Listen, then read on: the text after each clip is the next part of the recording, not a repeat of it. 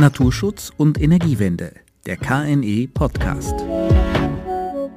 Im Zusammenhang mit dem Ausbau der Photovoltaik ist ein noch ungewohnter Begriff in die Öffentlichkeit getreten, die Floating PV oder schwimmende PV.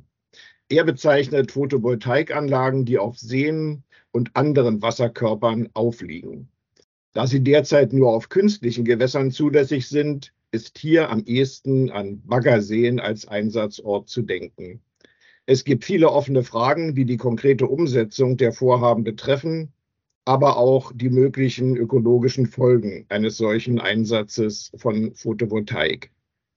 Entsprechend den Regularien des seit 1. Januar 2023 geltenden Wasserhaushaltsgesetzes müssen die Anlagen mindestens 40 Meter vom Ufer entfernt sein und dürfen insgesamt höchstens 15 Prozent des Sees belegen. Welche Gründe sprechen dann für den Einsatz von Floating PV und welche Herausforderungen sieht der Naturschutz, wenn es um den Einsatz von PV auf Gewässern geht? Und damit wieder herzlich willkommen beim KNE-Podcast Naturschutz und Energiewende. Mein Name ist Thorsten Renal Erke und meine heutige Gesprächspartnerin ist Dr. Julia Wier, Referentin für naturverträgliche Solarenergie im KNE, die mir aus Hannover zugeschaltet ist. Guten Tag, Frau Wier. Guten Tag, herzlichen Dank für die Einladung. Gehen wir Medias in Res. Floating PV, also schwimmende Photovoltaikanlagen, spielen in der öffentlichen Debatte nach meiner Wahrnehmung eine eher marginale Rolle in der Debatte zur Beschleunigung der Energiewende. Warum eigentlich? Sind die zu bewältigenden technischen Herausforderungen zu groß? Oder wissen wir noch zu wenig über die Auswirkungen einer PV-Nutzung auf Gewässern? Ja, es ist sicherlich eine Mischung aus allem. Sie haben recht, die Floating PV leistet nur einen sehr kleinen Beitrag zum PV-Strom. Vielleicht zunächst einmal zu der Technik der Anlagen. Es handelt sich dabei um PV-Module mit einer Unterkonstruktion auf schwimmenden Hohlkörpern. Und diese sind dann eben auf einem Gewässer aufgelegt sozusagen und am Grunde des Gewässers verankert. Das geht zum Beispiel über Betonfundamente oder Anker oder eine ähnliche Technik. Sie können aber auch im Uferbereich an Land befestigt werden. Das kommt auf das Gewässer drauf an, welche Technik sich dort dann anbietet. An Land selbst braucht man dann noch den Generatoranschlusskasten. Wechselrichter können theoretisch auch auf dem Wasser installiert sein und Transformatoren sind in der Regel dann an Land noch zu finden. Die Anlagen können also, es gibt verschiedene technische Varianten, an den Standort angepasst werden und können auch auf Gewässern eingesetzt werden, deren Wasserstand schwankt. Das ist zum Beispiel bei der Nutzung von Speicherbecken der Fall. Und da ist es eben ganz interessant, dass die PV-Anlage trotzdem oben auf schwimmen kann, auch wenn der Wasserstand sich verändert. Es gibt auch sogar schon Projekte für Offshore-Photovoltaikanlagen im Küstenbereich. Also da ist ganz vieles denkbar aus technischer Sicht. Trotzdem ist eben PV auf Gewässern doch ein bisschen komplexer als die herkömmlichen Freiflächenanlagen an Land. Das Gewässer muss also unverschattet sein. Wir brauchen an diesen Stellen, wo das, die Verankerung stattfinden soll, einen leichten Zugang zum Wasser. Es sollte ein ganzjährig möglichst ruhiges Gewässer sein. Daher sind es eben auch eher die künstlichen Gewässer, auf die man dann fokussiert oder industrielle Gewässer wie zum Beispiel Kühlteiche oder Abwasserbehandlungsanlagen könnten genutzt werden. Und wichtig ist eben, dass im besten Fall auch schon die elektrische Infrastruktur vorhanden ist. Also der Netzanschluss ist natürlich immer ein wichtiges Thema bei Photovoltaik in der Landschaft. Bei der Floating PV geht es dann noch darum, dass es vorzugsweise Süßwasser ist mit geringer Tiefe und einem harten Boden. Also der Untergrund ist eben ein wichtiges Kriterium für eine einfache oder im schlechten Fall dann eben auch komplizierte Verankerung. Genau, und dann muss die Landfläche vorhanden und ja erreichbar sein, auf der dann eben die elektrische Infrastruktur platziert werden kann. Insgesamt kann man sagen, die Installation von den PV-Anlagen auf dem Wasser ist zwar einfacher durchzuführen als an Land, aber es wird zum Beispiel anderes Personal benötigt. Also man braucht einfach andere Kenntnisse und das macht es eben komplizierter als die bisherigen PV-Anlagen, mit denen wir schon viel Erfahrung haben. Die Wartungskosten werden sich wahrscheinlich kaum unterscheiden. Da gibt es natürlich auch einfach noch nicht viel Erfahrung. Aber man geht davon aus, dass die schwimmenden PV-Anlagen eben auch weniger verschmutzen. Es gibt ja keinen Staub, der sich anlagern könnte. Oder wenn eine Reinigung nötig ist, dann ist das Wasser auch direkt verfügbar. Andersrum gibt es aber auch die Gefahr, dass Vögel oder andere Tiere die Module verschmutzen weil sie sie nutzen und darauf eben landen und rasten. Außerdem müssten eventuell zusätzlich Boote und Taucher eingesetzt werden, um die Wartungsarbeiten durchzuführen. Das Ganze würde dann eben die Kosten dann doch wieder erhöhen. Das heißt, insgesamt ist es ein bisschen ein komplexerer Aufbau, höhere Kosten und möglicherweise auch Schwierigkeiten, diese Wartungsarbeiten durchzuführen. Wenn ich es jetzt richtig verstanden habe, entsteht doch ein nicht ganz unerheblicher Zusatzaufwand. Die Kosten liegen höher. Was spricht dann eigentlich dafür, mit PV auf Gewässer zu gehen? Die Idee ist eigentlich gar nicht schlecht, finde ich, denn an Land haben wir eben das Problem, dass wir immer auf Nutzungskonkurrenzen treffen. Landwirtschaftliche Fläche ist knapp. Bei den Dächern kommt der Ausbau nicht ganz voran. Also insofern brauchen wir ja neue Flächen. Auf dem Wasser scheint jetzt zunächst einmal die Flächenkonkurrenz geringer. Wir haben da vielleicht Wassersportler oder Angelvereine, die mit einbezogen werden müssten, wenn so eine Anlage umgesetzt wird. Auch Erholungssuchende haben natürlich ein anderes Landschaftsbild vor sich und müssten dann sicherlich mit einbezogen werden. Aber generell sind doch deutlich weniger Nutzer jetzt auf der Gewässerfläche zu erwarten. Ein weiterer Vorteil ist eben auch, dass ich die Flächenpflege gar nicht brauche. Also diese Frage, wann wird gemäht, in welchem Abschnitten wird gemäht, damit es naturverträglich wird, das ist ja doch eine recht komplizierte Frage, diese fachgerechte Pflege von Solarparks und die würde jetzt auch entfallen.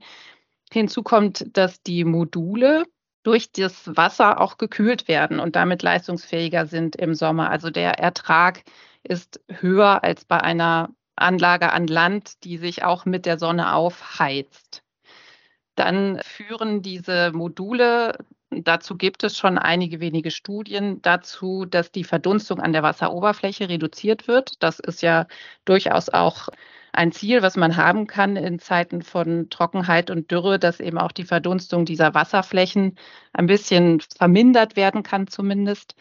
Und die Wasseroberfläche erwärmt sich weniger durch die Verschattung, was je nach Gewässer eben auch ein Vorteil sein kann, wenn das Risiko von Eigenbildung reduziert wird zum Beispiel oder die Eutrophierung insgesamt dann ein bisschen vermindert werden kann. Also das sind durchaus positive Aspekte, die mit Floating PV in Zusammenhang gebracht werden.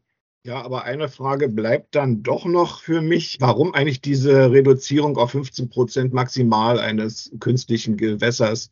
Ist das nicht möglicherweise auch bei den einen oder anderen See dann zu wenig Fläche, die man da nutzen könnte? Schrecken wir uns da dann nicht unnötig ein? Oder wo, wie wird diese Zahl festgelegt? 15 Prozent. Ja, das ist tatsächlich eine aktuell wenig attraktive Regelung. Das hat sich schon gezeigt dass auch die Vergütung über das EEG nicht sehr attraktiv ist. Wir haben höhere Kosten, aber nicht unbedingt die höhere Vergütung. Also es gibt sicherlich aus diesen Gründen aktuell nicht viele PV-Floating-Anlagen. Die Regelung mit den 15 Prozent muss man so sehen als vorsichtiges Herantasten. Was lassen wir zu? Was ist naturverträglich? Es gibt einfach wenig Anlagen und deswegen auch wenig Informationen über die Auswirkungen auf das Ökosystem. Und deswegen ist es tatsächlich jetzt der Vorsicht geschuldet zu sagen, wir machen erstmal nicht zu viel auf der Fläche, um die ökologischen Wirkungen erstmal zu erfassen. Und dann kann man auch besser entscheiden, wenn man da mehr Wissensgrundlagen hat. Aktuell ist zum Beispiel im Energieatlas Baden-Württemberg eine Potenzialflächenstudie hinterlegt. Die hat das Fraunhofer ISE durchgeführt und die zeigt, finde ich, ganz gut, ja, welche Auswirkungen diese gesetzliche Regelung hat. Dort sollte das Potenzial von Floating PV für Baden-Württemberg berechnet werden. Und wie das so ist bei Potenzialflächen, wurden erstmal Restriktionen festgelegt, also kein Floating PV in Schutzgebieten und nicht im Nationalpark, nicht in den Wasserschutzgebieten und so weiter. Also wenn man diese ganzen Ausschlussflächen abzieht, dann bleiben für Baden-Württemberg rund 2000 drei Hektar nutzbare Fläche auf den Gewässern übrig. Und dann wurde in den Szenarien berechnet, wenn wir verschiedene Flächenbelegungen zulassen, was hat es für Auswirkungen auf das Potenzial? Und wenn zum Beispiel nur rund 10 Prozent der Fläche genutzt werden dürfen, das wäre dann eine zusätzliche Restriktion im Szenario, dann können rund 280 Megawatt installiert werden. Würde man mehr zulassen, also eine Belegung von bis zu 45 Prozent der Gesamtfläche, dann können schon 1130 Megawatt installiert werden, also deutlich mehr. Und das heißt, diese Veränderung von Abstandsregelungen und Flächenbegrenzungen sind sehr entscheidend für das Potenzial. Das zeigt diese Studie nochmal ganz deutlich. Und sobald wir wissen, wie viel Prozent der Fläche können, ja, sagen wir mal, ohne äh, Bedenken genutzt werden, dann kann man das eben auch das Gesetz anpassen und praxistauglichere Regeln finden, als es sie jetzt gibt. Ist natürlich sehr spannend, welches mögliche Potenzial hier vorhanden ist und wie man es nutzen kann. Da schließt sich natürlich die Frage an, welchen Stellenwert hat denn die Floating PV überhaupt in der Photovoltaikstrategie des Bundes? Ja, also laut Fraunhofer ISE ist jetzt für Gesamtdeutschland, auch das haben die berechnet und abgeschätzt, Potenzial von 44 Gigawatt umsetzbar auf künstlichen Gewässern. Aus Sicht des Naturschutzes würden wir wahrscheinlich dieses Potenzial geringer einschätzen, weil wir noch andere Restriktionen hineinbringen, als das Fraunhofer sie genutzt hat. Aber trotzdem zeigt das halt 44 Gigawatt, das ist jetzt ein kleiner Beitrag, den Floating PV leisten könnte. Im Moment ist es eben so, dass ein großer Teil von diesen 44 Gigawatt gar nicht nutzbar ist, weil es auf kleineren Seen anfallen würde. Und aufgrund der aktuellen gesetzlichen Regelung sind diese kleinen Seen eben gerade nicht nutzbar, weil ich ja eben die Vorgabe habe, nur 15 Prozent. Und je kleiner die Seefläche ist, desto geringer ist dann eben auch die Anlagenfläche und dann ist es nicht mehr rentabel. Daher wurde das dann in der PV-Strategie der Bundesregierung aufgegriffen. Und es ist bisher nur beschrieben, dass ein maßvolles Nachjustieren passieren soll und das Wasserhaushaltsgesetz wohl angepasst werden soll. Aber in welche Richtung ist aktuell noch nicht klar. Im Mai wird der nächste PV-Gipfel stattfinden und dann wird es sicherlich auch hierzu nochmal neue Aussagen geben. Dann kommen wir zu den Fragen, die für das Kompetenzzentrum Naturschutz und Energiewende natürlich entscheidend sind, zu den möglichen Auswirkungen von schwimmender PV auf das Ökosystem des jeweiligen Sees. Gibt es bereits Erfahrungen oder Erkenntnisse aus der Forschung, wie sich der Einsatz schwimmender Photovoltaik auf das Ökosystem auswirkt? Der Zustand der Gewässer in Deutschland ist ja im Allgemeinen nicht so gut und man will da sicherlich nicht weitere größere Beeinträchtigungen haben. Ja, das ist richtig. Also die Mehrzahl der Seen sind tatsächlich in einem mäßigen bis schlechten Zustand. Es gibt immer wieder Reporte im Rahmen der EU-Wasserrahmenrichtlinie. Aktuell sind, glaube ich, neun Prozent in einem guten ökologischen Zustand und wir wollen natürlich erreichen, dass es bis zu 100 sogar auch werden sollten. Das heißt, eine weitere Belastung durch schwimmende PV-Anlagen sollte unbedingt vermieden werden. Es gibt ja auch die Ziele der nationalen Wasserstrategie, die auch Aussagen dazu machen, dass wir eine verbesserte Wasserqualität erreichen wollen. Insofern ist es ganz wichtig, auszuschließen, dass negative Auswirkungen entstehen. Das ist zum Beispiel möglich, wenn äh, Teile dieser Anlage korrodieren oder Materialabscheidungen entstehen, die im Gewässer möglicherweise negative Folgen haben. Es können sich auch sensible Organismen an diesen Anlagen ansiedeln. Auch das ist nicht unbedingt gewollt, weil eben das Ökosystem dadurch verändert wird. Eben habe ich schon erwähnt, die Erholungseignung ist auch immer mit zu beachten. Also es gibt auch Auswirkungen auf das Landschaftsbild. Es ist einfach deutlich weit sichtbar. Diese Seefläche ist dann einfach verändert. Ja, und das Wichtigste, was eben aus ökologischer Sicht eine Rolle spielt, ist der Lichteinfall. Der wird sich definitiv verändern durch die Module. Das kann Vor- und Nachteile haben. Das ist je nach Gewässer eben unterschiedlich zu bewerten. Wir haben im Moment das Problem, dass es kaum Anlagen gibt. Es ist also auch wenig Begleitforschung veröffentlicht, die sich in der Regel eher so auf so Parameter wie Sauerstoffgehalt, wie auch immer, bezieht, weil das einfach messbar ist. Aber Aussagen zu den Wirkungen auf das Ökosystem insgesamt, auf die Temperaturschichtung im Gewässer zum Beispiel oder auch auf Fische, die weiter unten im Gewässer leben, solche Aussagen fehlen noch vollständig. Da müssen wir uns so ein bisschen auch international orientieren. In den Niederlanden gibt es da schon Forschung. Auch in Asien gibt es mehr Floating PV. Und die Niederländer haben untersucht, dass an den Teilen der Anlage, die im Wasser lagen, ziemlich schnell, also nach vier bis fünf Monaten schon zu, ja, sie nennen es Biofouling kam. Das heißt, da gab es Anlagerungen, die sich dann eben auch auf die Wasserqualität Auswirkungen. Und es hatten sich dann auch schon, ich glaube, ein halbes Jahr später ungefähr kleine Muscheln angesiedelt also diese Schwimmkörper werden tatsächlich besiedelt und das wirkt sich natürlich auf das Gewässer aus. Ein Monitoring zur Avifauna beispielsweise habe ich bisher nicht gefunden. Das ist wohl anscheinend auch noch nicht veröffentlicht, auch aus den Niederlanden noch nicht. Dort gab es nur so allererste Ergebnisse, dass zum Beispiel die Anlage durchaus auch zum Nestbau verwendet wurde oder dass auch Vögel gerastet haben auf diesen Anlagen. Das ist jetzt allerdings noch nicht nach wissenschaftlichen Methoden sauber hergeleitet, sondern es sind erste Sichtungen und Vermutungen, die Sie da vor Ort getroffen haben. Und was vielleicht auch noch ganz interessant ist, also die Solarparks werden eben dann als Inseln sozusagen als, als Rastmöglichkeit von den Vögeln genutzt und dadurch entsteht eben auch das Problem, dass Vogelkot auf diesen Modulen landet, was einerseits den Ertrag mindert und andererseits aber auch durch Auswaschungen von den Modulen in das Gewässer dazu führt, dass der Nährstoffgehalt im Gewässer sich erhöht.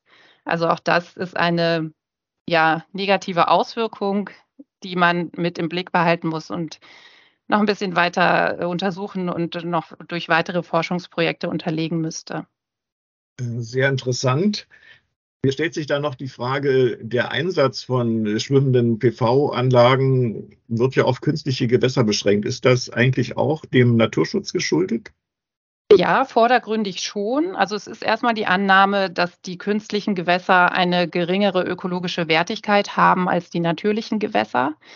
Und deswegen sollten die natürlichen dann ungenutzt bleiben. Wir haben uns aber schon auch in verschiedenen wissenschaftlichen Projekten ausgetauscht darüber, dass es aus fachlicher Sicht eigentlich auch wünschenswert wäre, diese Grundannahme erstmal zu überprüfen. Also auch künstliche Gewässer können ja eine hohe ökologische Wertigkeit haben. Also zum Beispiel sogar auch die Tagebaufolgeseen sind aus ökologischer Sicht durchaus sehr interessant. Und es können genauso gut andersrum natürliche Gewässer in einem schlechten ökologischen Ausgangszustand sein und könnten dann ohne weiteres äh, für Floating PV auch freigegeben werden. Der wichtigste Faktor ist immer eben, welche Lichtverhältnisse habe ich in dem Gewässer, wie tief ist das Gewässer und dadurch wird es unterschiedlich beeinflusst durch diese darüber liegenden Module. Ein Hinweis war auch zum Beispiel die Eisbedeckung im Winter, also dass Zufrieren des Sees ist halt wichtig, damit die Flora in Teilen abstirbt über den Winter. Und dieser natürliche Prozess könnte eben gestört werden, wenn jetzt Module auf dieser Wasserfläche aufliegen und kann dann auch zu erheblichen Auswirkungen führen. Und solche Auswirkungen sind dann eben egal, ob auf künstlichem oder auf natürlichem Gewässer in beiden Fällen negativ und zu vermeiden. Es gibt daher tatsächlich auch Überlegungen, ob man nicht Floating PV abhängig von einer bestimmten Seetiefe zulässt oder eben unterbindet, sodass dann eben Bereiche im See erhalten bleiben, in denen Photosynthese noch möglich ist. Es könnten auch in Verbindung mit einer PV-Anlage dann Maßnahmen zur ökologischen Aufwertung der Seen durchgeführt werden. Zum Beispiel könnten Fische entnommen werden. Was, also Karpfen sind zum Beispiel in Gewässern oft ein Problem. Und ja, man könnte dann über die Floating PV zu Auflagen kommen, die jetzt auch dem Naturschutz dienen. Also dass man diese Umsetzung von PV-Anlagen auf dem Gewässer an Auflagen koppelt, die dann für den Naturschutz vorteilhaft wären und dadurch eben auch das Gewässer ökologisch aufwerten könnten. Und äh, wie gesagt, es geht dann immer darum, standortbezogen die Entscheidung zu treffen, ob das Gewässer geeignet ist oder nicht. Das ist jetzt nicht unbedingt nur an diesem Parameter natürlich oder künstlichem Gewässer zu bewerten. Gut, da werden wir das beobachten, wie sich das entwickelt. Das führt mich aber gleich zur nächsten Frage. Wir leben ja in Zeiten großer Veränderungen. Es gibt zahlreiche auch gesetzliche Neuerungen im Bereich des Energierechts und des Naturschutzrechtes. Was sind eigentlich die aktuellen gesetzlichen Vorgaben für schwimmende PV? Und gab es hier jetzt auch in letzter Zeit äh, größere, tiefergehende Veränderungen? Also die tiefgehendste Veränderung äh, hatten Sie schon erwähnt. Das ist die Neuregelung im Wasserhaushaltsgesetz, die eben schwimmende PV-Anlagen nur auf künstlichen Gewässern erlaubt oder auf durch den Menschen erheblich veränderte Gewässer lenkt. Und das sind jetzt aber eigentlich auch die einzigen Neuregelungen, die entstanden sind. Das heißt, PV ist jetzt nur noch eben auf diesen künstlichen Gewässern, Kiesteichen, Sandgruben, Stauseen und ähnlichem denkbar. Und die Anlagen müssen einen Abstand von mindestens 40 Meter zum Ufer haben und dürfen höchstens 15 Prozent der Gewässeroberfläche bedecken. Das heißt, diese Einschränkung über diese Bebauung ist im Wasserhaushaltsgesetz geregelt und ansonsten gibt es aber jetzt im Rahmen der Beschleunigungsgesetzgebung da keine weiteren Regelungen. Dann komme ich schon zur abschließenden Frage nahezu. Wie stark ist das Thema Floating PV, schwimmende PV eigentlich in den Ländern und Kommunen angekommen? Gibt es da auch schon einen großen Schwarm von Fragen, der an das KNE gerichtet wird? Und wenn ja, wie gehen Sie dann mit diesen Anfragen um? Würden Sie eher ermutigen, sich diesem Thema zuzuwenden oder auch eher dazu raten, noch etwas abzuwarten, bis weitere Forschungsergebnisse vorliegen? Also die großen Anfragen haben wir aktuell noch nicht. Das lässt für uns darauf schließen, dass diese Flächenkulisse jetzt noch nicht im Fokus ist, was sicherlich ganz viele Gründe hat.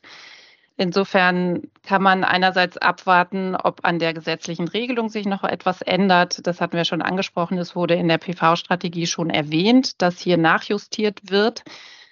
Wir haben aus einzelnen Kommunen mitbekommen, dass es eben gerade um diese Frage, wie viel Prozent der Wasserfläche darf genutzt werden, geht, dass die Anlagen dadurch dann eben nicht rentabel sind und dadurch auch die Planungen fallen gelassen werden wir würden dann trotzdem halt empfehlen, immer standortgerecht zu gucken, welche Technologie soll eingesetzt werden. Gibt es Uferbereiche, an denen die Errichtung von baulichen Anlagen auch möglicherweise unproblematisch ist. All das wären eben so Fragen, die sich auf den guten Standort beziehen. Wo liegen vielleicht auch schon Netzanschlusspunkte und kann die Anlage in ein bestehendes Energiekonzept dieser Kommune irgendwie mit integriert werden? Wir haben beobachtet, dass einzelne Bundesländer aber wirklich nur, also mir sind jetzt aktuell zwei bekannt, die schon Potenzialflächenanalysen auch zu Floating PV durchgeführt haben. Das ist Baden-Württemberg, wie eben schon erwähnt, die Potenzialflächenkarten tatsächlich auch schon frei verfügbar im Energieatlas integriert hat. Und auch in Brandenburg ist die Solarpotenzialanalyse auf Floating PV ausgeweitet worden. Dort wird zum Beispiel angenommen, dass die Lausitzer Tagebauseen auch bis zu 1 Gigawatt Potenzial beitragen könnten. Also das ist da tatsächlich auch schon berechnet worden. Wichtig für uns ist daher auch, weil eben aktuell aus der Praxis noch nicht so diese Rückmeldung kommt, dass wir uns auch im Forschungskontext austauschen mit dem Fraunhofer ISE beispielsweise oder auch mit dem Bundesamt für Naturschutz, was auch so ein bisschen an dieses Thema auch schon herangegangen ist und dann eben diese Fragen aufgegriffen werden. Wie wirkt sich die Verschattung aus? Wird die Verdunstung eigentlich tatsächlich reduziert? Und wenn ja, in welchem Umfang? Ist es ein nennenswerter positiver Effekt, den man nutzen sollte? Und wie stark verändern sich eigentlich die Gewässer durch das Floating PV? Diese Fragestellungen werden aktuell in zwei, drei Forschungsprojekten bearbeitet, die wir dann auch mit begleiten und Insofern würden wir aktuell erstmal die Empfehlung geben, Wichtig ist, dass eben auch der Standort tatsächlich geeignet ist, auch Infrastruktur vorhanden ist und der Strom entweder als Eigenbedarf genutzt wird oder eingespeist werden kann, dass die ökologischen Wirkungen relativ gering bleiben, muss im Moment noch im Vordergrund stehen. Aber trotzdem kann dieses Potenzial eine Chance sein, um neue Flächen für PV in Nutzung zu nehmen, die eben besonders geringen Flächenkonkurrenzen nur unterliegen.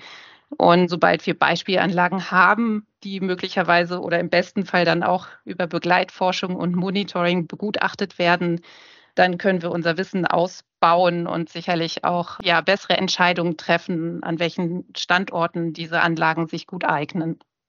Ja, dann, Frau Dr. Wier, vielen Dank für dieses Gespräch zu einem sehr interessanten Thema. Und ich denke, wir werden es fortsetzen, wenn es neue wissenschaftliche Erkenntnisse und praktische Erfahrungen gibt. Vielen Dank für heute. Vielen Dank an Sie. Auf Wiedersehen. Wir werden sehen, wie sich das Thema schwimmende Photovoltaik weiterentwickeln wird. Ich denke, wir stehen hier eher noch am Anfang einer praktisch relevanten Entwicklung. Wenn Sie aber, liebe Zuhörerinnen, liebe Zuhörer, jetzt schon weitergehende Fragen an Frau Dr. Wier und das KNI haben, dann wenden Sie sich gerne an uns. Auf unserer Internetseite finden Sie die Kontaktdaten und auch unsere bisherigen Veröffentlichungen und Aktivitäten zum Thema naturverträgliche Solarenergie. Danke fürs Zuhören. Bleiben Sie uns gewogen. Auf Wiederhören und bis zum nächsten Mal.